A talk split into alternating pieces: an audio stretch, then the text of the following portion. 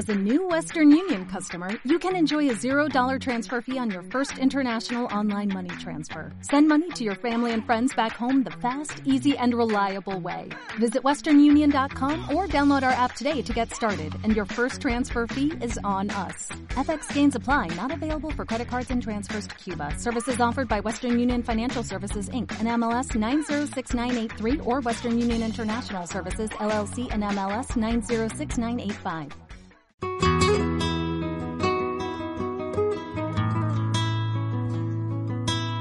Apuntes Taurinos por José Patiño.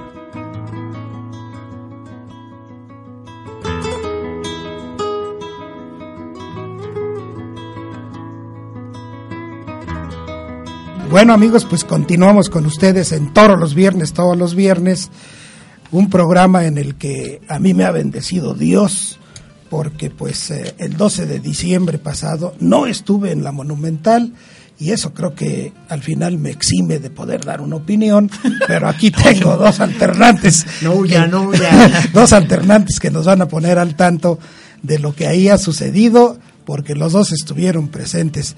Lástima, yo ya no alcancé boletos. Eso se dice cuando estaba todo vacía la parte de arriba. Ya es que no quiso comprar en No general. quiso de- le no quiso decir- del reloj. No quiso del reloj. Nada más decirles, eh, parafraseando a un gran periodista que es Juan Antonio de Labra, no hay que perder de vista la importancia de cuidar, queridos amigos, la presencia de los toros y por favor dar certeza al público. Y más ahora que este público está tan mosqueado por distintas razones. Sí. Creo que es buena entrada para que den su punto de vista de estos apasionados aficionados que hacen un sacrificio bárbaro, no por ir a la corrida, que como ya dije, regresarán el próximo domingo, sino por ir y venir hasta allá. sí, la misma tarde y noche. ¿eh? Así es que Juan Carlos, pues felicidades por haber estado ahí y chanélele un poco a ver. Bueno, pues lo que pasa es que Goyo. yo también no tenía pensado asistir, sin embargo, surgió una invitación de momento y pues... Había que aprovechar. Y había que aprovechar.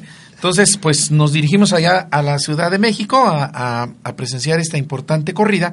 Y pues lo, lo que voy a comentar y a, y a compartir con, con todos ustedes es, pues más que nada, las sensaciones que de algún modo me quedaron eh, posteriores a esta, no lo esta molesto corrida. para que la gente tome un contexto. Tiene los, las- los nombres de las ganaderías, por lo menos. Sí, claro. Para que dé su comentario. Sí, los nombres de las ganaderías fueron eh, para Morante de la Puebla, Shahai, eh, el segundo Teófilo Gómez, que fue pitado y devuelto y fue sustituido por uno de los encinos, fue eh, Joselito Adame, que lidió Santa Bárbara y Barralba en segundo lugar, para Sergio Flores, Los Encinos y Campo Hermoso, así en ese orden, y para Andrés Rocarrey, Villa Carmela y Jaral de Peñas. Y suspiraron por fin. Así es que ahora sí, sobre esa base, Ok. venga. Venga. Bueno, el título es Tarde Guadalupana. Tarde de toros en el coso de insurgentes.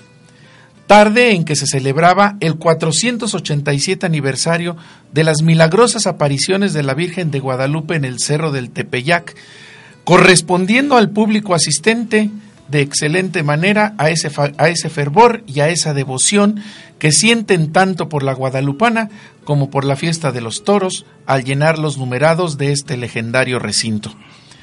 Ávidos de disfrutar de una verdadera tarde de toros, el escenario estaba puesto. Gran ambiente se percibía al llegar a la plaza, todos comentando sus expectativas sobre lo anunciado en el cartel, a pesar de los ya muy comunes detalles, como el de dar a conocer las ganaderías apenas a casi 48 horas del evento, la incertidumbre sobre la presentación de Joselito Adame, la negativa de Morante a televisar en directo a México la corrida y la selección del ganado por cada uno de los alternantes, etcétera. Sin embargo, el fiel y devoto aficionado ahí estaba, dispuesto a pagar su boleto por ver una corrida de toros. Pero pronto inició el desencanto, encierro terciado, unos muy justos de presencia y otros realmente impresentables, poco dignos para un coso de la importancia que en algún momento tuvo la México y para el festejo del que se trataba, sin, eh, sin dejar a un lado los diestros que esa tarde alternaban.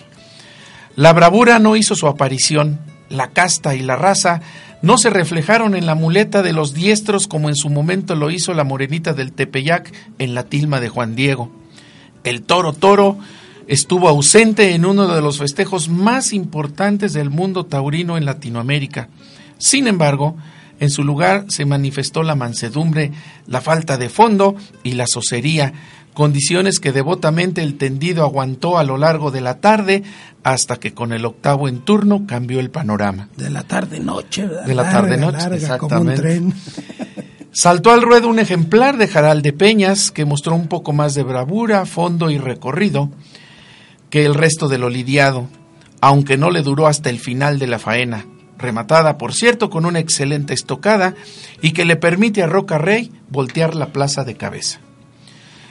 Nos hemos cansado de comentar que la fiesta de los toros requiere de ética, seriedad y verdad, y tal parece que estas, estas peticiones se las lleva el viento.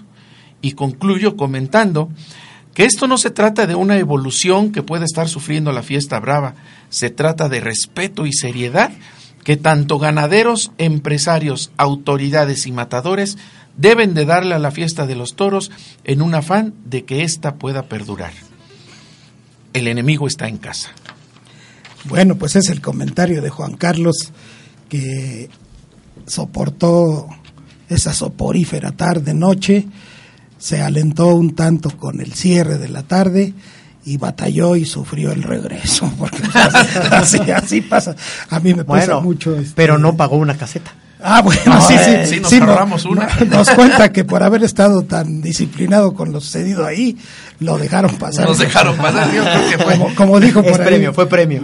dijo un señor este en la caseta y lo, re- lo refiero pues para que lo siga usted haciendo se paró y dijo este yo tengo derechos de tránsito libre en el país y usted ábrame la cómo se llama esa La pluma. La ábrame pluma. la pluma y hasta que se la abrieron y pasó como el pues, no. sí, Había que estar en el momento indicado, en la Exacto, caseta en- indicada. En el momento indicado. para darle la voz a, a nuestro amigo muy joven en el programa, eh, Pepe Patiño, déjenme dar una efeméride de un amigo porque fue un- una corrida guadalupana. Y bueno, no nomás en la México, ahora hay que ir a otras plazas. Sí, ya pues mencionaremos está- lo que pasó. León. Lo que pasó en León también el día 12 con estuvo eh, Juan José Padilla, el rejoneador que nos ha encantado, Juan Carlos Andy Cartagena y Diego Silvetti. Diego Silvetti. Pero la efeméride se la dedicamos con mucho cariño a un amigo. Corrida guadalupana, muchas, muchas ha habido. Pero aquella del 12 de diciembre de 1987, hace ya 31 años, este hombre se ve muy joven, pero 31 años de la alternativa, más los que ya tenía. Plaza de Toros La Luz de León, Guanajuato. Padrino de la corrida en esta alternativa, Manolo Martínez. El testigo César Pastor y el toro se llamó Cuatro Siglos de Begoña. Si me está escuchando, ya sabe él quién es. Nuestro amigo Alejandro de Alejandro Olivar, del Olivar. que le mandamos un saludo porque Un sí saludo, matador. la gloria de estar en un 12 de diciembre. Y Y, ese luego, cartel. este, va- Patiño, la pena y el gusto, a ver qué nos dice A ver de haber, de haber, ver de estado el pasado miércoles apenas en la Ciudad de México y en la monumental Plaza Nuestra. Así es que adelante, Patiño. Pues muchas gracias. Vamos a ver si con este buscapié después Amano no me avienta el micrófono. No, ya después vamos los a- pongo a, A debatir, a debatir. Tomo nota. Por, por favor. No, el, el ruedo con rayas negras y una silueta en negro de la imagen de la Virgen de Guadalupe, negro como una tarde que parte de la afición taurina en México quisiera olvidar. He leído ampliamente los muchos comentarios en contra del encierro del miércoles pasado en la monumental Plaza de Toros México y del pobre juego taurino. Con lo anterior, reitero una opinión que emitía en programas anteriores.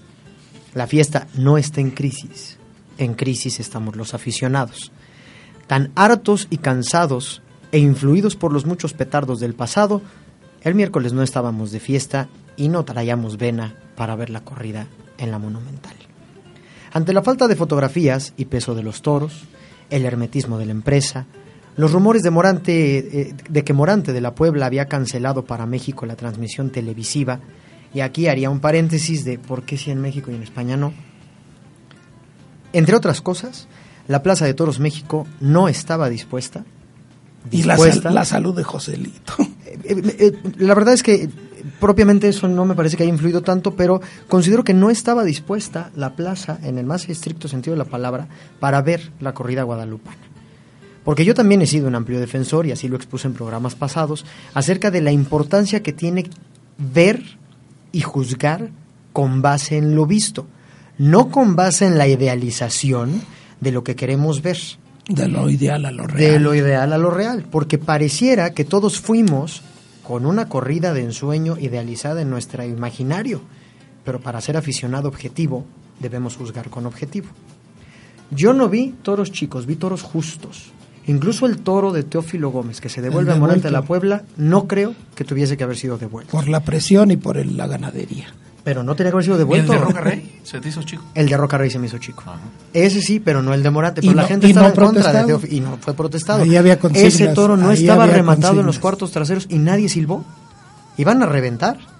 Yo no vi a Morante queriendo solamente ir a cobrar y mucho menos queriendo mentir. En su primer Verónica la plaza gritó al unísono y fue la primera y la de saludo. Y en la que iba a ser una media Verónica extraordinaria, pero que el toro perdió las manos, la gente se entregó al torero. Así que no estaba dispuesto a mentir y nada más a cobrar. No soy defensor de Morante, pero creo que lo fueron a reventar. Fue lo que yo vi, dice Patiño. No vi a Joselito solo tramitar como hubiera podido ser a raíz de una lesión tan grave. Fue a imponerse con actitud y profesionalismo. Yo no vi a Flores aburrido, lo vi profundamente mentalizado y con responsabilidad desde el paseillo. Me recordó al Pana, cuando cambió incluso el pie con el que iba a dar ¿Ah, hacia adelante, a diferencia de otras tardes que le he visto a Sergio Flores. Y yo no vi a Roca Rey tremendista, a diferencia de su última tarde en la México y de la última en Juriquilla.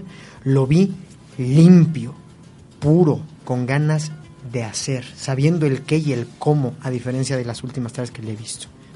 Pareciera que los asistentes a la corrida que no hemos sabido apreciar tamaño y trapío de los toros en la México como en los últimos años, estábamos no con ganas de verlo. Le comentaba al ingeniero antes de entrar al aire esta tarde, ¿por qué llevamos 10 años quejándonos del tamaño de los toros? 10 o 15 años en la México quejándonos del tamaño de los toros. ¿No será que estamos exigiendo a raíz de la globalización toros como los que vemos en la televisión cuando los encastes en México no lo permiten? y eso lo pregunta. Eso lo pregunta porque la afición pareciera querer ver esos elefantes, a diferencia de lo que vimos en la México, que sí es real. Muchos de los pitones estaban cortos. Y para concluir, para, para ver el espacio de opinión, ¿quién está mal? ¿La afición o los ganaderos? Porque hemos criticado, pero no, no, no hemos sido criticones. Y muchos creo que nos estamos volviendo solo criticones. No estamos sabiendo observar. Otra cosa distinta, el juego de los toros. Ah, por supuesto. En donde suscribo completamente que faltó la bravura, faltó la fuerza, llegamos a la mansedumbre y a la socería en una tarde importantísima. Pero de entrada juzgar por el nombre de la ganadería y del torero me parece de Villamelones y eso fue lo que yo alcancé a ver mucho en la Monumental Plaza Porque mientras más grande es la plaza, más villamelones caben. Es muy correcto. y a partir de ahí, pues haría estas preguntas, ¿no? ¿Qué, ¿Qué, es lo que nos está sucediendo? Que en una tarde que pareciera muy importante, yo no sentí el ambiente de fiesta del año pasado, por ejemplo, donde había una expectación muy grande, real. Aquí yo noté a la gente incluso demasiado fría la de José Tomás, la de... la de José Tomás. Pero demasiado fría y aún así se registró una entrada excelente. o sea, los numerados estaban llenos. Completamente. Sí. Estaba. bueno, pero esa entrada miente, mano, porque la parte de arriba es la mitad de la plaza. Entonces, en términos numéricos, para la capacidad que tiene la plaza, pues puro riquillo, pues, hombre, yo ya mero me iba. y mucho turista taurino, mucho turista. Sí, sí, por supuesto. Bueno, para que comenten un poquito en contraste, yo diría, el campo bravo mexicano sí tiene trapío y sí tiene bravura. Por supuesto. Eh, esa tarde de José Tomás hace un año fue espléndida en términos del toro y del torero. Quiere decir que esto debe haber sido superado aquella vez y no sucedió así. Pero bueno, pues a ver este sobre la opinión de...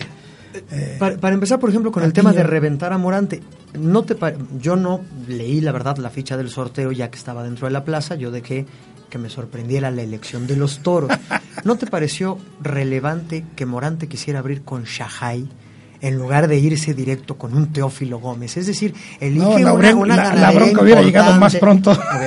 Exactamente, lo que pasa es que había el antecedente De que de que dos toros ya habían sido devueltos de Teófilo, De Teófilo Gómez. Gómez. Entonces se prefirió iniciar con Shahai y, y- y concluir con ese, con ese toro que, de acuerdo a lo que tú comentas, a lo mejor había otro eh, en condiciones no tan presentables y no, y no fue pitado. Pero a lo que yo voy es esto, o sea, no es que, no es que en- no- al menos yo lo siento así, no es que en México eh, querramos ver eh, toros grandes, toros mastodontes, no, porque sabemos que el encaste saltillo, que es la, la mayor parte de la sangre que hay aquí, no lo da, Claro. ¿sí?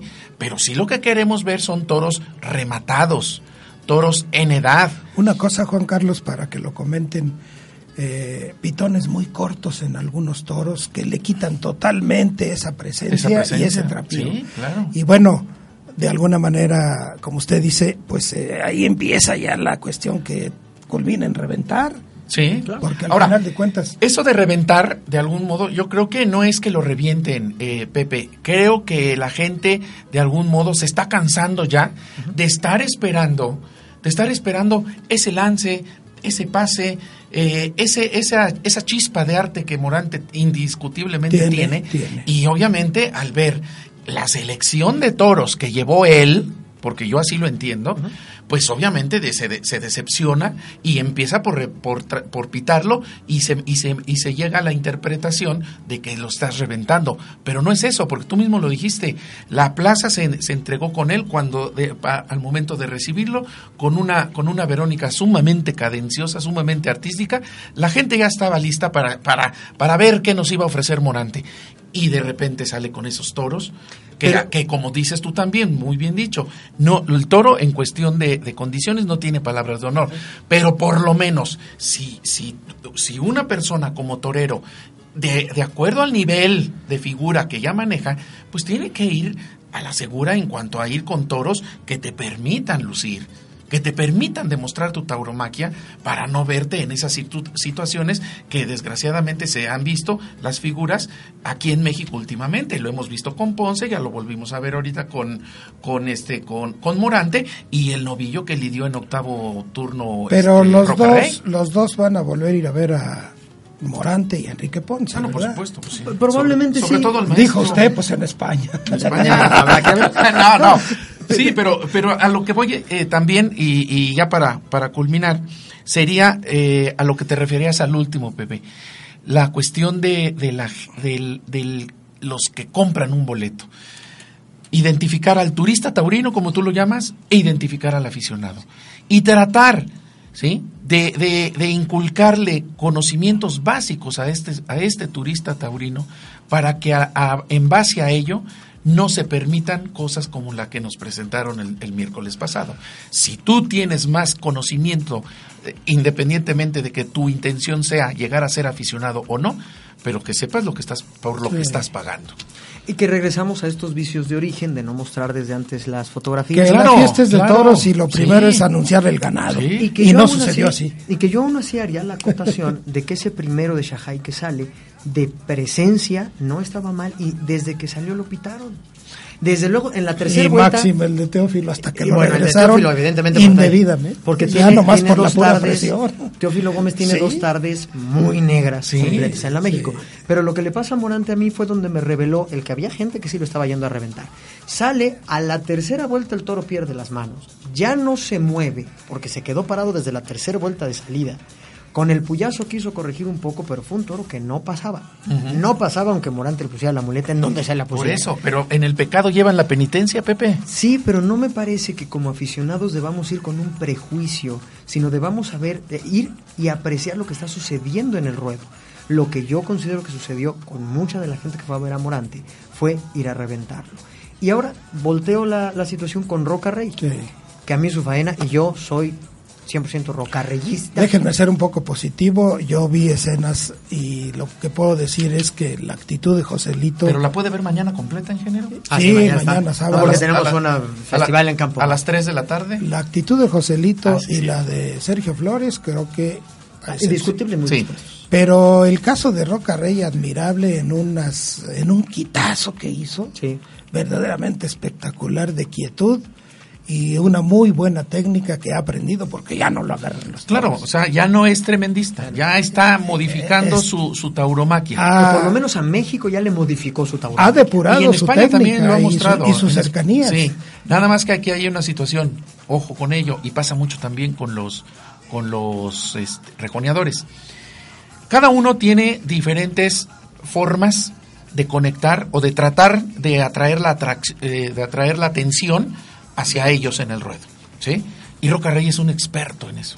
Si tú te fijas cómo inicia siempre, tratando de citar de Eh, largo. eh, bueno, y el inicio de rodillas que causó una rodillas, gran expectación. los cambiados por la Una ilusión y al- incluso perdonando algunas cosas. las eh, gagoneras. Y al No, final no, de cuentas extraordinarias, es ¿eh? un gusto que en términos de estar enfermos de esto, pues haya culminado así la corrida, Claro. porque quién sabe qué Sí, no, no, pasado. Pero también, ojo, hay que ver eso. Eso es, eso es digno de, eso es digno de, de, de- De admirarse. de- de admirarse. Sí, esa habilidad que tiene él para que con su- a través de su tauromaquia conecta de inmediato. Pero analicen, nada más como ejercicio, les recomiendo las dos últimas tandas de ese octavo toro.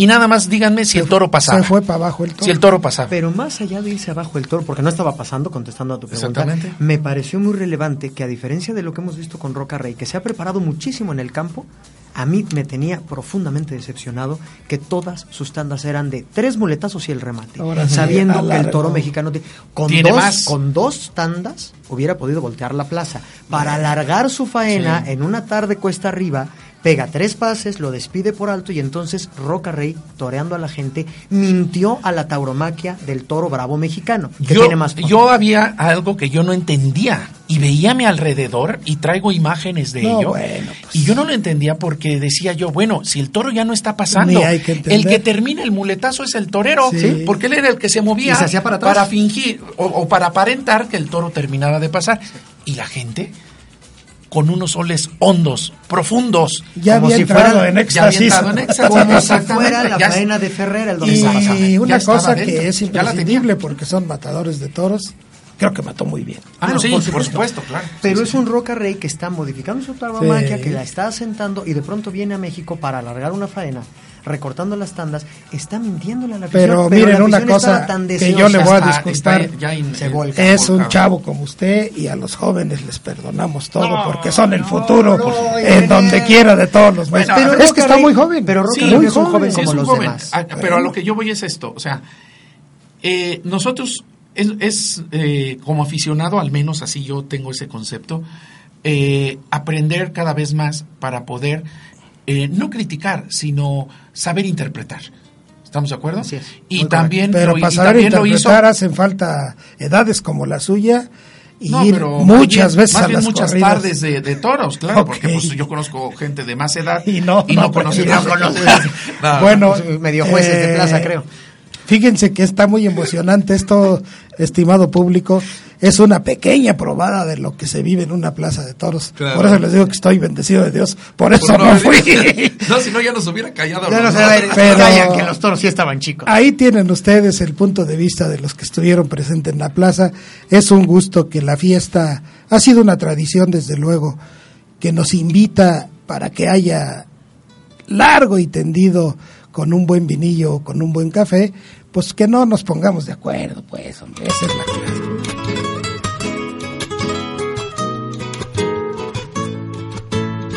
Apuntes Taurinos por José Patiño cada semana en tu podcast. Gracias por escucharme.